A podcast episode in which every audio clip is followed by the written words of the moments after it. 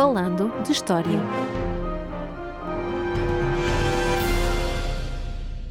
Olá a todos e bem-vindos ao episódio número 55 do podcast Falando de História.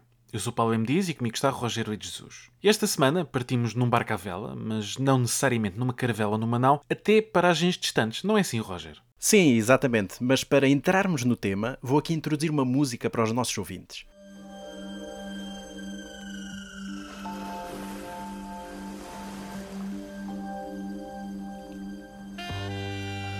Desta vez vamos para longe, quer no tempo, quer no espaço, porque vamos falar sobre o Oceano Pacífico.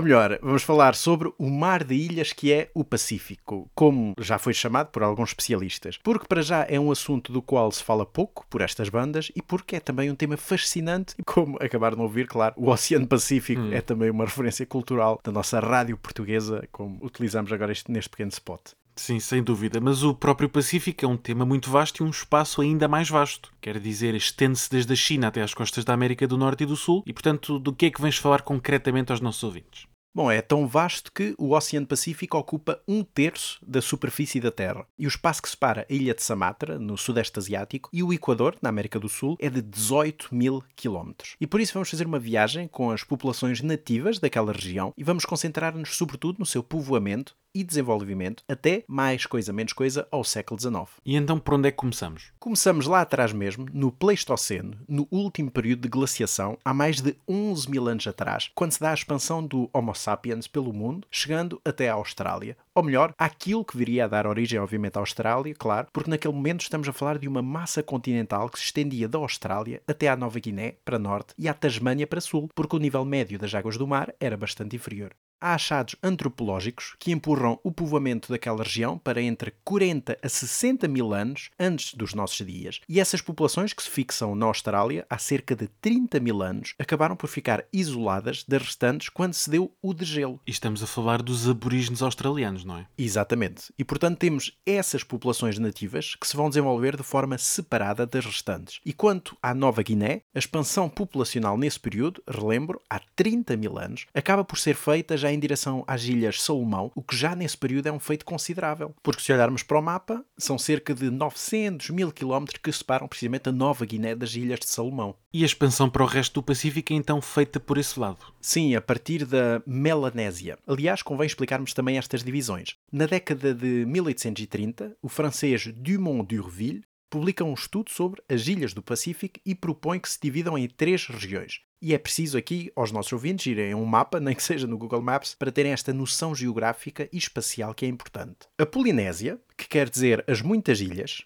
um grande triângulo que se estende entre o Havaí, Rapa Nui, ou mais conhecido como a Ilha da Páscoa, e Aotearoa, a Nova Zelândia, incluindo as ilhas de Samoa e Tonga, e depois a Micronésia, que quer dizer as pequenas ilhas, que consiste num conjunto de ilhas acima da Nova Guiné, mais ou menos, e que inclui as Ilhas Marshall, Carolina e Mariana, entre outras. E temos então a Melanésia, as Ilhas Negras, literalmente, que inclui a Nova Guiné, as Ilhas Salomão, Bismarck, as Fiji e a Nova Caledónia. E repare-se que esta última designação de Ilhas Negras se deu por causa da cor da pele dos seus habitantes e por outros critérios raciais que hoje estão completamente ultrapassados, mas a designação geográfica mantém-se. Além disso, pode também se fazer a distinção entre a Oceânia próxima e a Oceânia remota. E falávamos aqui da Nova Guiné e das Ilhas Salomão, que fazem então parte desta Oceânia próxima?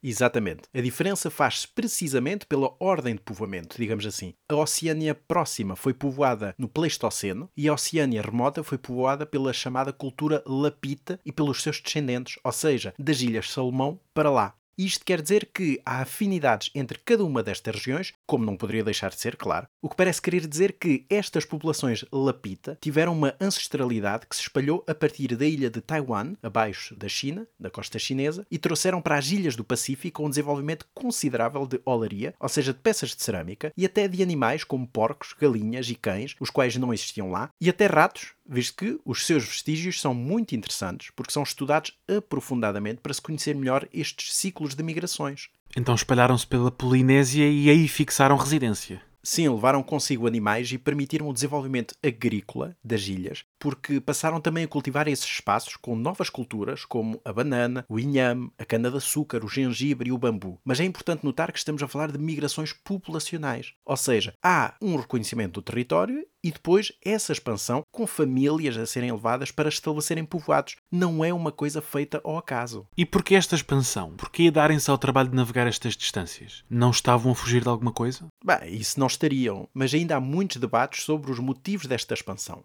Por um lado, a resposta mais óbvia é a sobrepopulação, ou seja, a necessidade de procurarem novos espaços porque há falta de recursos no local onde estão. No entanto, é muito difícil se conseguir provar tal motivo porque não se consegue demonstrar que existia esta necessidade demográfica. Outras explicações dadas para estas migrações são os espíritos aventureiros daquelas populações, mas também as questões sociais, como a questão da primazia dos filhos mais velhos, deixando os mais novos sem recursos, a não ser o de tentar encontrar um novo lugar para fixar a família. Portanto, há uma série de questões ainda por resolver. Mas ainda sobre esta expansão em si, sabemos alguma coisa sobre como foi feita? Isto no sentido literal, ou seja, que tipo de barcos é que usaram?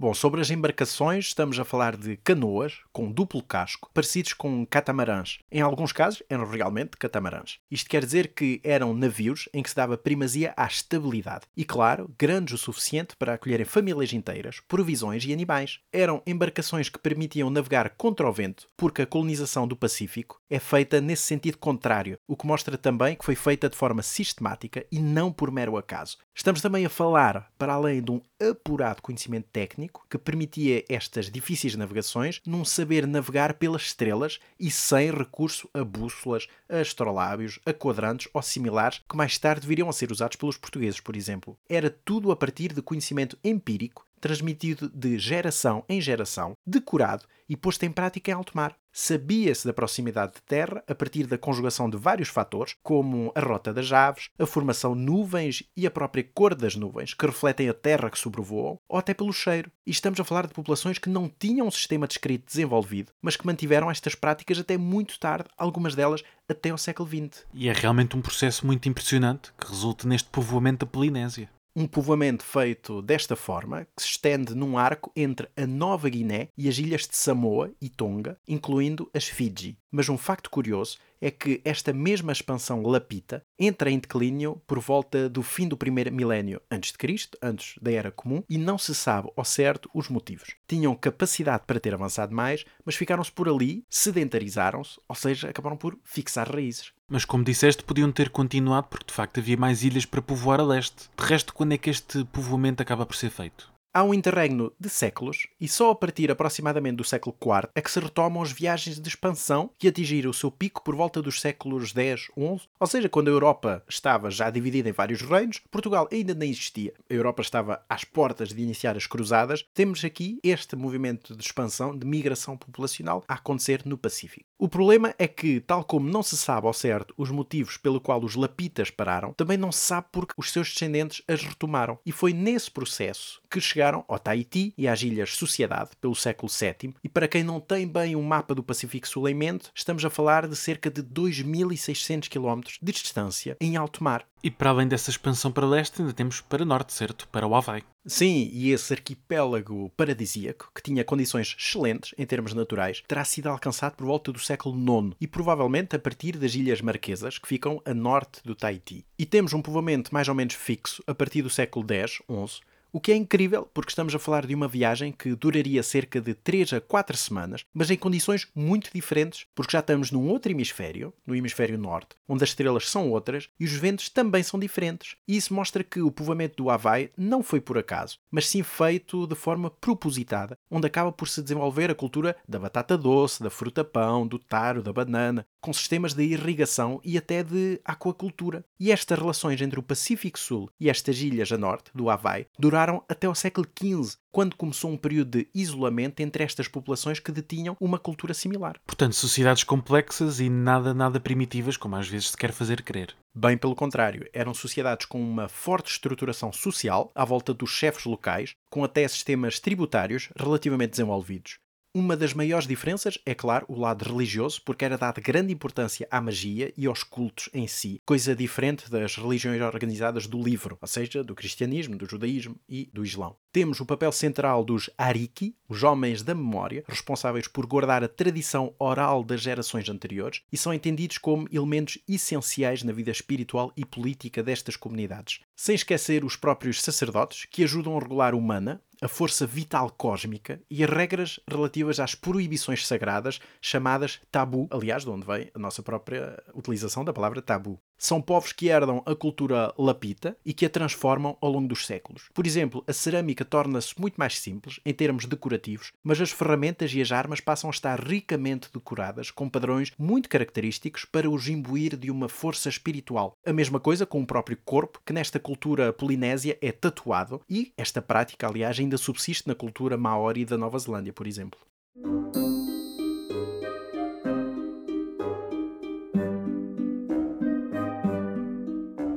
Interrompemos brevemente o nosso episódio para apelar aos nossos ouvintes, não é assim, Roger? Sim, o podcast Falando História é um projeto independente e por isso, se os nossos ouvintes quiserem apoiar-nos e contribuir para a manutenção do podcast, podem fazê-lo através da plataforma Patreon em patreon.com.br Falando História. E claro, deixamos este link na descrição do episódio, onde podem encontrar toda a informação necessária e as vantagens de se juntarem à nossa comunidade. E agora, de volta ao episódio. E se olharmos outra vez para sul, ou mais para leste, temos a Ilha da Páscoa, que é um dos sítios mais isolados do mundo. Foi também povoado nesta altura? Sim, a ilha de Rapa Nui, no seu nome original, terá sido povoada pelo século XIII. E para quem fala de Rapa Nui, fala, claro, das famosas estátuas, os chamados Moai. Estas terão sido construídas entre os séculos XIII e XVII e hoje em dia acredita-se que representam os antepassados desses povoadores iniciais. E algumas das plataformas, onde algumas destas estátuas estavam localizadas, poderão ter sido utilizadas para observar as estrelas, o que mostra que, apesar dessas populações terem ficado isoladas, continuavam a nutrir interesse pelas questões astronómicas. E é também muito interessante o debate que ainda existe sobre o que aconteceu às populações de Rapa Nui. A tese tradicional é que houve um declínio demográfico acentuado porque esgotaram os recursos da terra, entraram em conflitos locais e acabaram por se aniquilar até quase à exaustão, e é nesse estado que os europeus os vão encontrar em 1722, quando lá chegaram pela primeira vez, no dia de Páscoa, e por isso é que chamaram a ilha, não é? A Ilha de Páscoa. Mas na realidade parece que as coisas não foram bem assim. Estudos recentes mostraram que o declínio populacional só se deu depois dos contactos com os europeus por causa das doenças trazidas, tal como aconteceu nas Américas, e o esgotamento dos solos também se deu por causa desse contacto e da introdução de gado e de pastos nas ilhas. Aliás, parece que os Moai poderiam estar ligados a ritos de fertilidade, já que a pedreira utilizada se encontrava num local de grande fertilidade agrícola. E é realmente um caso muito interessante, mas se Rapa Nui fica a cerca de 2000 km das ilhas Pitcairn, a oeste, e mais ou menos a 3.500 km da América do Sul, neste caso do Chile, então é possível que estes polinésios tenham mesmo chegado à América do Sul? Não só é possível, como é certo que chegaram. Houve até pessoas que defenderam em tempos que o povoamento do Pacífico tinha sido feito pela América do Sul, mas tais teorias já foram completamente descredibilizadas há muito tempo. O que sabemos ao certo é que os polinésios chegaram à América do Sul, mas não fixaram residência. Pelo contrário, terão apenas feito o reconhecimento da terra e regressado para trás, mas trouxeram com eles produtos que se tornaram elementos-chave das suas culturas agrícolas e alimentares. Um deles foi a batata doce, cultivada originalmente nos Andes, na América do Sul, e encontraram-se tubérculos carbonizados e fossilizados nas Ilhas Cook, que se conseguiram datar do século XIV, só para vermos. Temos também as cabaças, que também terão sido levadas a partir da América do Sul, apesar de ainda se levantar algumas dúvidas. E para além disso, também se aponta que o coqueiro terá chegado ao Panamá precisamente pelo Pacífico. Bom, mas regressando então agora da América para a Polinésia, já falámos do Havaí, da Ilha da Páscoa, lugares, claro, mais remotos, mas falta falar de uma massa territorial considerável e que também faz parte deste território, ou seja, a Nova Zelândia. Quando é que estas duas ilhas, as principais, claro, acabaram por ser povoadas? Bom, os estudos mais recentes apontam para que esse povoamento tenha ocorrido entre os séculos XIII e XIV. Quando falamos destas populações que se instalaram em Aotearoa, o nome original, falamos dos Maoris. E as tradições, as histórias e os contos locais, que têm uma importância central para conhecermos estes processos, como poderemos falar à frente, referem uma personagem mítica, Kupe, que terá sido responsável pela primeira chegada à Ilha do Norte, a que foi logo ocupada por ser a mais habitável e reunir mais condições para sobrevivência. E estes povos terão vindo de um sítio chamado Avaiki, o lugar de origem ancestral, que representa, sem dúvida alguma, as ilhas a norte, que nunca ficariam a menos de 1500, 1800 km, ou seja, neste caso, a Nova Caledónia, a Ilha Tonga ou os Fiji. Mas estas populações em Aotearoa acabaram por seguir o mesmo caminho que no Havaí, não é? Isolando-se das restantes. Sim, exatamente. Assentaram raízes e expandiram-se pela terra adentro. Claro que estas chegadas acabavam por ter um impacto considerável no local, em qualquer ilha, porque não só redefiniam os espaços por causa dos campos e da produção agrícola, mas também porque todas as embarcações traziam ratos que tiveram sempre um papel destrutivo, quer nas faunas, quer nas floras locais, sem contar com a própria extinção de espécies locais, como aconteceu precisamente na Nova Zelândia com a moa, uma ave não voadora que podia atingir os 3 ou 4 metros de altura e que foi caçada até desaparecer e num espaço de apenas 50 anos, tal como aconteceu, por exemplo, exemplo, com o Dodô nas Maurícias no século XVII, que também um animal completamente distinto por causa da caça dos holandeses. Mas repara que a Nova Zelândia, ou Aotearoa, foi o último local a ser povoado por estes povos, o que representa também o seu limite de expansão. E é interessante notar que isto tudo foi feito de forma primitiva, entre aspas, mas muito eficiente do ponto de vista marítimo, até talvez mais do que os europeus haveriam de fazer a partir do século XV. E por falar em europeus, estas populações vão acabar por ser descobertas, não é? Aqui no sentido geográfico do termo, como temos insistido noutros episódios, a partir do século XVI. Imagino que a partir de Espanha, visto que foram os que estabeleceram a rota comercial entre o México e as Filipinas. Precisamente. A primeira viagem europeia a atravessar o Pacífico foi a de Fernão de Magalhães e foi ele próprio responsável por batizar este oceano em 1520, tendo em conta que lhe parecia um oceano literalmente pacífico, comparado com o que ele tinha apanhado no Atlântico, como falámos no episódio 1 do nosso podcast. E como relembras e bem, foram os espanhóis que, a partir de 1565, quando finalmente perceberam o sistema de ventos do Pacífico, que instituíram o chamado Galeão de Manila, que ligava Acapulco, no México, com o que viria a ser a capital espanhola nas Filipinas, a partir de 1571, Manila. E por isso sabemos que algumas expedições espanholas foram topando com algumas destas ilhas, mas a viagem de circunnavegação de Francis Drake entre 1577 e 1580, da qual falei na nossa miscelânea histórica número 38, veio mostrar que o Pacífico estava aberto a todos os impérios coloniais europeus. Então temos aqui ingleses e holandeses à mistura, claro. Como não poderia deixar de ser neste período. Mas logo nos inícios do século XVII temos ainda a Espanha a tentar continuar as suas explorações para sul, com a viagem muitas vezes esquecida de Pedro Fernandes Queiroz, um português ao serviço de Filipe III, que comandou duas expedições, das quais a segunda, em 1605, procurava provar a existência de uma grande massa de terra a sul, no que seriam resquícios dos conhecimentos polinésios da existência da Austrália. Nessa viagem chegaram à ilha de Vanuatu, que ele batizou de Austrialia, do Espírito Santo, e Austrialia porque era a terra dos Áustrias, a dinastia reinante, acabou expulso pelos nativos, depois de até estabelecer uma ordem dos Cavaleiros do Espírito Santo e de achar que aquele novo local seria uma nova Jerusalém. Portanto, aqui uns ideais também muito místicos, muito milenaristas, mas que acabaram uhum. por correr mal. Mas falaste agora da Austrália e, por acaso, ainda não a tínhamos referido, mas de facto foi nesta altura que foi reconhecida pelos neerlandeses. Apesar de se escrever muitas vezes que foram os portugueses a lá chegar, Continuamos sem provas disso, a não ser, claro, teorias sem sustento que têm sido sucessivamente desmontadas. E como também já dissemos noutros episódios, os portugueses podem lá ter chegado, porque estavam em Timor, mas não deixaram registros disso e não tiveram qualquer interesse pelo território. O que é realmente certo é que, uma vez estabelecidos no Sudeste Asiático, os holandeses começaram também a expandir-se para leste e por isso chegaram à Austrália em 1603, que rapidamente batizaram de Nova Holanda, mapeando o contorno nos anos seguintes, apesar de não se aventurarem muito no seu interior.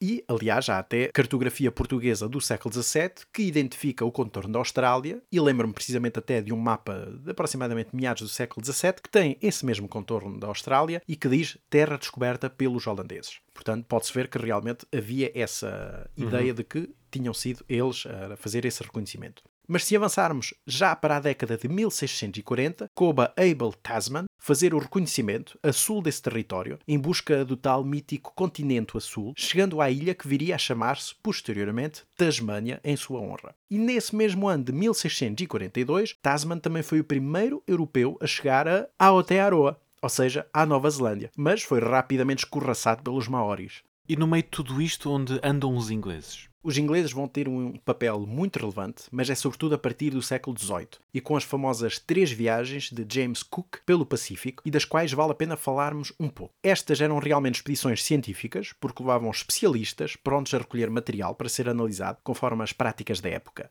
A primeira viagem deu-se entre 1768 e 1771, com o objetivo de observar a passagem de Vênus a partir de uma latitude tropical, juntamente com o objetivo de explorar a região para ver se era possível submeter mais territórios à coroa inglesa. A expedição parou no Tahiti, onde convenceram um padre, um navegador local, chamado Tupaia, a juntar-se à expedição. E Tupaia vai ser fundamental para transmitir o conhecimento polinésio acumulado ao longo dos séculos, porque vai descrever à tripulação e a Cook não só as culturas locais, mas também 130 ilhas e como navegar até cada uma delas. Isto tudo de cabeça, para se ver realmente a capacidade náutica destas populações. Sim, realmente é um feito extraordinário, sobretudo para pessoas como nós que dificilmente se lembram do que almoçaram ou jantaram no dia anterior. Sim, isso é certo. Passaram por várias ilhas, recolheram informações, chegaram até à Nova Zelândia, onde se percebeu que Tupaia conseguia comunicar com os maoris, tendo em conta, obviamente, sabemos hoje em dia, a base comum que unia todos aqueles povos. E o que é muito curioso é que os maoris achavam que Tupaia tinha vindo de Havaiki, o tal lugar das suas origens. Mas bom, depois de saírem da Nova Zelândia, depararam-se com a Austrália, que viria a tornar-se território inglês, sendo estes os responsáveis por dizimar a população aborígena de forma inacreditável, como se sabe. E depois disso, Cook acaba por regressar à Europa pela Rota do Cabo. E o que acabou por acontecer então a este extraordinário Tupaia? Infelizmente, Tupaia morreu na Batávia, ou seja, na Indonésia, depois de ter adoecido. Mas isso não desanimou Cook, que regressou numa segunda viagem entre 1772 e 1775, onde continuou a identificar novos locais para a coroa inglesa, e até uma terceira e última viagem entre 1776 e 1779, e foi nesta última viagem que o arquipélago do Havaí entra em contacto direto pela primeira vez com os europeus. Tal deu-se em janeiro de 1778, na ilha de Kauai, e depois de reabastecer os navios, continuou para norte, porque aí um dos seus objetivos era comprovar a existência de uma passagem até a Europa pelo norte, coisa que ele não conseguiu, e por isso regressa ao Havaí. E por causa do mau tempo, aporta na baía de Kealakekua, em janeiro de 1779, e é recebido com grandes festas e até sem lhe oferecido uma capa real feita com 400 mil penas vermelhas e amarelas o que representam aproximadamente 80 mil aves. Depois disso partiram, mas tiveram de regressar à mesma baía por causa de ventos contrários que apanharam, e aí a coisa complicou-se. Foram atacados várias vezes e Cook acabou por ser morto e esquartejado. Bem, realmente é um desfecho sinistro para quem tinha sido tão bem recebido inicialmente. Sem dúvida, mas há vários fatores que explicam isso. Um deles é que a presença inglesa naquela baía poderá ter esgotado os recursos locais. Aliás, depois da partida dos navios, o rei local terá colocado as terras daquela baía em tabu, isto é, proibidas, em total isolamento e sem utilização, uma espécie de posio forçado para tentar recuperar a sustentabilidade do terreno. E por isso o regresso deles só criava mais problemas de subsistência. Por outro lado, estudos de antropologia mostraram que Cook chegou na altura dos rituais anuais de Makaiki e a armada, tendo chegado por noroeste, foi interpretada como sendo a chegada do deus havaiano Lono. E por isso Cook poderá ter sido visto como o próprio regresso de Lono, o que estava de acordo com as crenças locais. E no fim desses rituais, por prática, Lono era sacrificado, simbolicamente, para o deus da guerra, Ku, poder restaurar o poder da terra. Ora, tendo Cook regressado à Bahia, era certo que isso desequilibrava o balanço cósmico e por isso a sua morte terá também servido o propósito de cumprir a ritualística relativa a Lono e de restabelecer a ordem das coisas. Mas apesar de tudo isto, o Havaí passou a constar dos mapas e do conhecimento da época. Claro, e no século XIX, nos reinados de Kamehameha I e II, dois dos reinados mais importantes na história do Havaí, o arquipélago tentou aproximar-se primeiro da Inglaterra e depois dos Estados Unidos da América, procurando, claro, vantagens económicas e entrando no comércio e nas rotas internacionais. Portanto, isto quer dizer que o Havaí foi o último território do Pacífico a ser identificado pelos europeus. Sim, foi. E quando chega a 1800, praticamente todas as ilhas do Pacífico estão cartografadas e parte delas estavam já sob a alçada de países europeus. Mas quer estejamos a falar das primeiras migrações, a partir da Nova Guiné, há milhares de anos atrás, da primeira grande expansão com a cultura lapita, ou a segunda, a partir dos povos polinésios, a verdade é que o mar de ilhas que é o Pacífico é um assunto fascinante ao qual se costuma dar infelizmente pouca atenção. E para terminar, e visto que este episódio é realmente sobre temas e até cronologias sobre as quais sabemos regra geral, muito pouco. Que fontes é que foram utilizadas para traçar todo este processo de migração? Bem, para estes casos não estamos a falar de culturas escritas e por isso temos a antropologia e a arqueologia que fornecem dados essenciais sobre essas fases de povoamento, alterando datas e periodizações conforme os resultados dos testes e testes feitos em vestígios osteológicos, ou seja, ossos, ou outros achados datáveis, ou seja, sempre matérias orgânicas. Por outro lado, estas culturas guardaram grande parte das suas histórias de forma oral, transmitindo-as de geração em geração, compilando-as em grandes contos, canções ou sagas, digamos assim, um pouco ao estilo do norte da Europa, e cruzando aquilo que a antropologia e a arqueologia nos dão, consegue-se perceber que grande parte destas tradições orais têm um fundo de verdade, isto é, preservam a história original, mas envolta em eventos místicos e mitológicos. E é muito interessante perceber perceber que, mesmo desta forma, conseguiram preservar uma parte muito importante da sua cultura de forma praticamente inalterada até aos séculos XIX e XX. Sim, realmente é um tema muito interessante da nossa história comum e que é muito pouco conhecida, não só a cronologia, mas também a distância que nos separa do Pacífico. E, portanto, para quem quiser saber um bocadinho mais, que sugestões de leitura trazes? Olha, infelizmente não há livros publicados em português que nos possam realmente esclarecer sobre todas estas questões, portanto, as minhas sugestões vão ser dois livros em inglês. O primeiro é do historiador David Abulafia, intitulado The Boundless Sea: A Human History of the Oceans. O Mar Sem Fim, uma história humana dos oceanos, é um livro de quase mil páginas que valia muito a pena ser traduzido para português e que fala sobre todos os oceanos e sobre a sua ocupação e a sua importância na história e, obviamente, claro, sobre a importância do Pacífico e como o Pacífico se desenvolveu. E o segundo livro é um livro muito mais curto, um livro de síntese da autoria do investigador James Flexner, intitulado Oceania 800-1800, publicado pela Cambridge University Press em 2021. Um livro muito, muito interessante, muito sintético e que apresenta os mais recentes resultados sobre as questões do povoamento do Pacífico. E tem também uma terceira recomendação de audiovisual para quem se quiser entreter, é o filme da Disney de 2016, em inglês Moana ou em português Vaiana, que é um filme bastante divertido e que na realidade aproveita grande parte destas culturas da Polinésia e de uma forma muito interessante, até bastante respeitadora, aproveita muitas destas culturas, muitas destas versões diferentes da história, destas tradições orais e que, lá está, claro, sendo um filme de animação, nos dá uma perspectiva diferente, mas também bem divertida sobre o que é eh, esta presença no Pacífico. Sim, de facto é um filme muito interessante e, portanto, perdoo-te esta terceira sugestão, porque de facto gostei muito de o ver. E de resto, chegamos ao fim do nosso episódio número 55 sobre este Oceano Pacífico, que de Pacífico tem pouco, mas de vasto tem muito. Quero agradecer aos nossos patronos pelo apoio prestado e quem quiser tornar-se também nosso apoiante pode fazê-lo através da plataforma Patreon, que encontra no link do episódio. E como sempre, o nosso e-mail falandhistoriapodcast.gmail.com está aberto para quem quiser contactar-nos. E por hoje é tudo. Até à próxima. Até à próxima.